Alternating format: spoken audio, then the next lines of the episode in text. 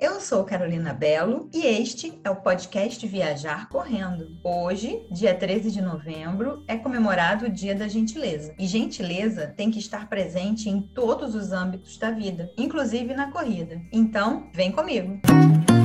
No dia 13 de novembro é comemorado o Dia Mundial da Gentileza. A ideia de criar uma data para o tema surgiu numa conferência em Tóquio realizada em 1996, que reuniu grupos que propagavam o conceito pelo mundo como religiosos, ativistas, líderes políticos e estudantes. Quatro anos depois, ou seja, em 2000, foi fundado o Movimento Mundial pela Gentileza, cujo principal objetivo é inspirar as pessoas a serem mais gentis, empáticas e sensíveis aos problemas e às necessidades do próximo. E o movimento se espalhou pelo mundo, chegando ao Brasil em 2005. A Associação Brasileira da Qualidade de Vida é representante do movimento aqui no país. Mas o que é gentileza? Segundo filósofos, estudiosos e pensadores, a gentileza é um conceito amplo. Gentileza é uma característica pessoal que torna a pessoa capaz de ser amável, educada ou cordial. Uma pessoa gentil distingue-se por agir de maneira elegante e nobre, sendo atenciosa, respeitosa e cuidadosa com os outros. Alguns exemplos de gentileza: cumprimentar todos os dias as pessoas. A diferença que um bom dia, boa tarde ou boa noite podem fazer é imensa. Chegar a um local e não falar nada pode criar um clima estranho de imediato. Cumprimente todo mundo todos os dias, não custa nada. Elogiar o trabalho de alguém também é uma forma de gentileza. Estamos tão acelerados que muitas vezes esquecemos de coisas simples como elogiar e reconhecer o esforço de alguém. E isso pode fazer toda a diferença. Ah, e se inscrever no canal do YouTube dos produtores de conteúdo também é uma gentileza. Pelo menos se você quiser se inscrever no canal do Viajar Correndo, eu acho uma super gentileza. Vou até colocar o link na descrição do podcast. Ser empático, compreender as pessoas, oferecer ajuda ou até mesmo oferecer um café, água, isso pode tornar o dia dessa pessoa muito melhor. Claro, respeitando os seus limites também. Atualmente, mais do que nunca, precisamos exercitar a gentileza, inclusive na corrida. No Viajar Correndo tem um post, um vídeo no YouTube também, onde falo sobre a questão da gentileza na corrida. A maioria dos corredores não se cumprimenta, e quando envolve corrida corrida e caminhada, pior ainda. Treinar a gentileza na corrida é importante também. Quando a gente cruza com uma pessoa correndo, inevitavelmente você olha para a pessoa que está passando por você. Olha aí o momento de aplicar a gentileza na corrida. Toda primeira vez que cruzo com alguém, eu falo bom dia. Bom dia porque eu treino de manhã, tá? Se fosse à tarde, seria boa tarde, boa noite, só para evitar polêmica.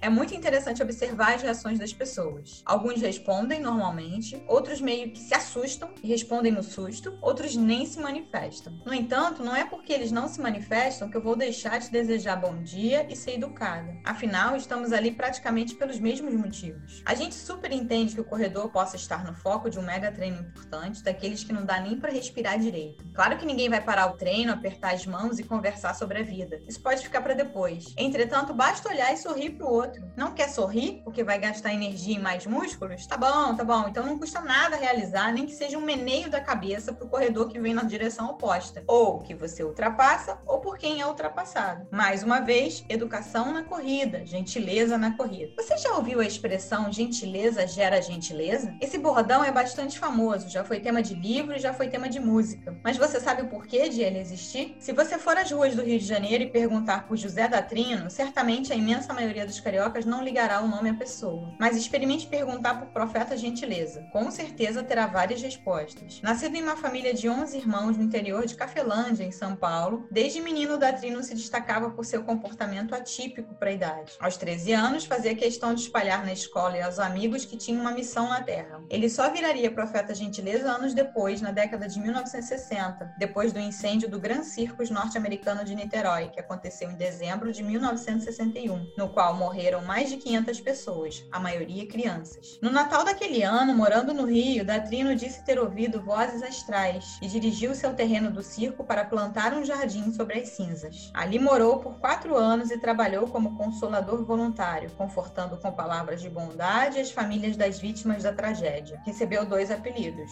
José Agradecido e Profeta Gentileza. O último prevaleceu. Na década seguinte, Gentileza passou a percorrer as ruas do Rio para levar sua palavra de amor, bondade e respeito ao próximo. Era assim em ônibus, praças, pontes, praias, calçadões e até nas barcas da travessia Rio-Niterói. Nem todos entendiam a mensagem do profeta. Os mais exaltados o chamavam de maluco. Para estes, a resposta estava sempre na ponta da língua: sou maluco para te amar e louco para te salvar. Após uma rápida passagem por Conselheiro Lafayette, em Minas Gerais, Gentileza voltou ao Rio nos anos de 1980 para dar início ao seu legado. Em 56 pilastras do viaduto da Avenida Brasil, entre o cemitério do Caju e o terminal rodoviário do Rio de Janeiro, Gentileza preencheu muros com seus escritos sobre o mal-estar da civilização. Para uns, textos proféticos, para outro, poesia. O que se sabia é que as mensagens em tons de azul, verde e amarelo nunca passaram despercebidas. Foram cantadas por músicos como Gonzaguinha e Marisa Monte, citadas em filmes, novelas e trabalhos acadêmicos. Nos anos de 1990, um susto. Os dizeres de gentileza foram cobertos erroneamente com tinta cinza pela Prefeitura do Rio, que se desculpou. A recuperação só veio em 1999. O profeta morreu em Mirandópolis, São Paulo, aos 79 anos, em 1996. Mas seu legado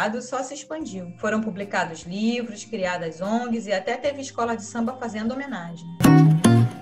Como vimos, não é apenas no dia 13 de novembro que deve ser comemorado o Dia Mundial da Gentileza. Em contrapartida, esta é uma data muito importante que precisa nos auxiliar e lembrar para praticarmos o respeito e as boas maneiras todos os dias. Certamente, todos os dias temos bons motivos para rever nossas atitudes e, de quebra, incorporar mais ainda a prática de civilidade, cortesia, educação e regras de etiqueta, principalmente. Atitudes como um abraço, com cuidado nos tempos de pandemia, um sorriso ou uma palavra positiva são capazes de mudar o dia de alguém. Gentilezas tornam pessoas mais saudáveis, com relacionamentos melhores e mais produtivas no trabalho. Além, claro, do fato de pessoas que compartilham desse comportamento serem muito mais felizes. Sendo assim, por que não aproveitar a data para fazer uma lista de gentilezas e colocar em prática durante esse dia? Ou até mesmo durante todos os próximos dias do ano? O que acha da ideia? Hoje ficamos por aqui. Um super beijo e até o próximo podcast podcast.